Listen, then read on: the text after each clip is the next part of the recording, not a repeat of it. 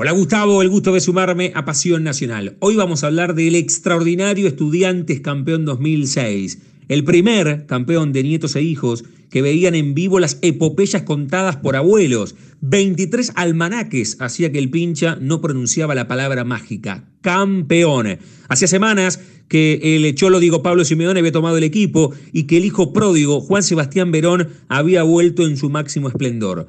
Comienzo arrollador con tres victorias al hilo, meseta luego con cuatro partidos sin ganar, pero inmediatamente llegaron 10 triunfos consecutivos, entre ellos el 7 a 0 a Gimnasia, para darle alcance en aquel momento al Boca de la Volpe. El pincha en curva ascendente, Boca se desinflaba y no pudo sumar ni siquiera un punto en las últimas dos fechas. El León empató en la paternal y le ganó de manera agónica en la última fecha a Arsenal.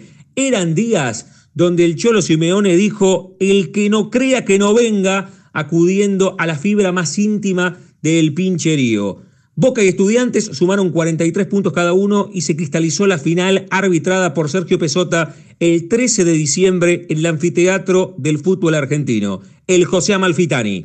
Por Estudiantes, Andújar, Angeleri, Alayes, El Tan Ortiz y Pablo Álvarez, Sosa, Verón, Brania, Galván, Pavone y el payaso Luguercio porque estaba suspendido Calderón. Por Boca, Bobadilla, Ibarra, Caís, el Cata Díaz, Claudio Morel Rodríguez, Ledesma, Gago, Ineri Cardoso, Guillermo Barsqueloto, el Loco Martín Palermo y Rodrigo Palacio, el equipo de Ricardo Bigotón La Volpe. En ese primer tiempo, bueno, se dio el gol de Martín Palermo, la discusión con Juan Sebastián Verón y dos expulsados en la misma jugada, Pablo Ledesma y Pablito Álvarez. ¿Qué pasó en el vestuario, Pablo, con el Cano Ortiz? Ahora con el diario de lunes salió bárbaro la posición, pero en ese momento me querían asesinar. Dicho y hecho, termina el primer tiempo, viene el Tano al, al vestuario al grito de ¿dónde está? ¿Dónde está que lo mato? ¿Dónde está que lo mato? Y Pochito, me, Pochito el utilero me tienen que esconder en los tachos de donde se guardaba el agua eh, fría, las bebidas frías, casi me muero de una hipotermia total. Pero nada, ¿dónde está que lo mato? ¿Dónde está que lo bueno, no apareció porque Pablo estaba casi muriéndose de una hipotermia.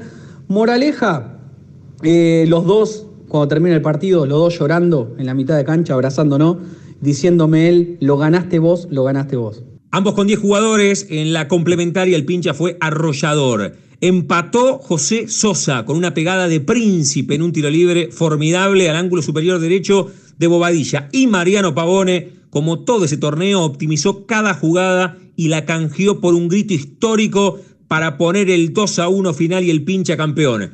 Y en los festejos, ¿qué pasó, tanque? Y yo me trepo al alambrado. El alambrado de la cancha de Vélez es muy alto. Y cuando estaba prácticamente arriba, un pibe hincha estudiantes, siempre iba a la cancha, iba al country, se me cuelga de las piernas y me empieza a tironear. Y en ese momento ya no resistía, me vi festejando en el hospital, pero bueno, me lo saco de encima, no sé cómo hice. el pibe se, lanzó de, de allá arriba, yo después me bajé. Y bueno, cuando bajé le, le, regalé el pantalón, así que se llevó el souvenir. No puede dejar el camino.